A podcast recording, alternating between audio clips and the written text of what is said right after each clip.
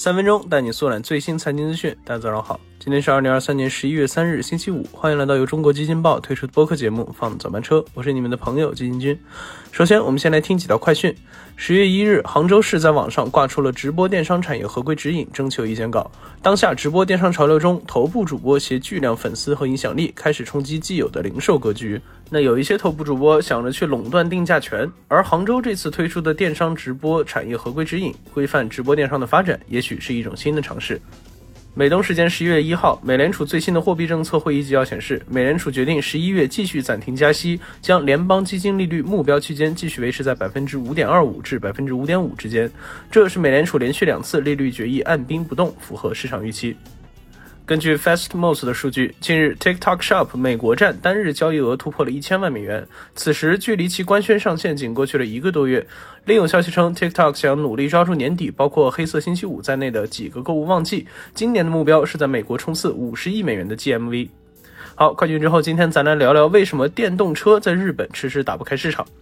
近日，时隔四年再度回归的日本东京国际车展开幕，但这次改名为日本出行展 （Japan Mobility Show 2023）。那名称的改变也让曾经的东京车展变成了除汽车外各类出行交通工具的大杂烩。但无论名字怎么变，从展会上的各类产品中，我们也能发现，能量产的电动车在其中的占比仍然相对较少，更多的仍是那些日本车企的电动概念车。那一定就有人好奇了：如今全世界都在搞电动汽车，为什么日本还是没有市场呢？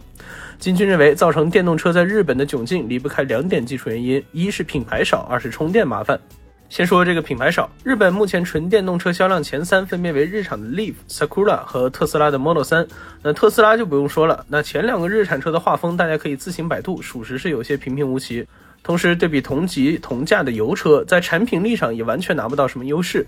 与此同时，外国品牌除了特斯拉，别的也很难进来。日本去年全年四百多万的汽车销量中，日系品牌占比就超过了百分之九十五，其他的品牌瓜分剩下的百分之五。那二零二三年其新能源渗透率仅有百分之二点九，作为对比，同期中国的数据为百分之二十八点三。那第二点就是无数电车车主最为关心的问题，就是充电。先说日本的这个电费啊，是真的贵。日本油价和国内差不多，但居民用电的电价近期几乎是国内的三倍。比如说一辆特斯拉的 Model 3充满电需要三千日元，折合人民币近一百五十块。再一个就是它充电桩的稀少。那前些年在中国，因为充电桩少，电动车瘫痪在高速上的新闻也不少。但最近这段时间，基本已经听不到了。那日本现在面临的问题就更加严重，既没数量又没质量。以东京为例，公共充电桩分布非常少，基本一个站只有一两个，快充功率多数为四十到六十千瓦左右。而在北京，我们有大量的公共充电桩可供挑选，最大功率已经能达到一百二十千瓦。那基础设施的匮乏，也难怪日本消费者还是更加爱买单燃油车。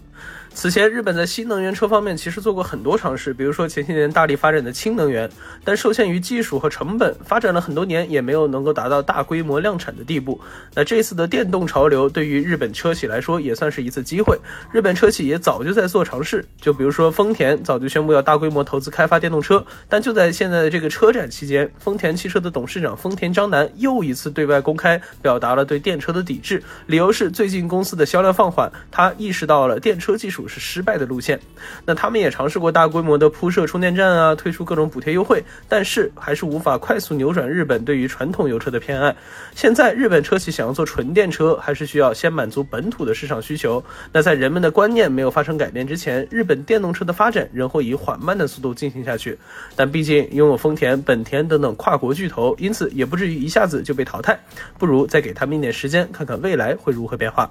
好，以上就是我们今天放的早班车的全部内容。感谢您的收听，我们下周一同一时间不见不散。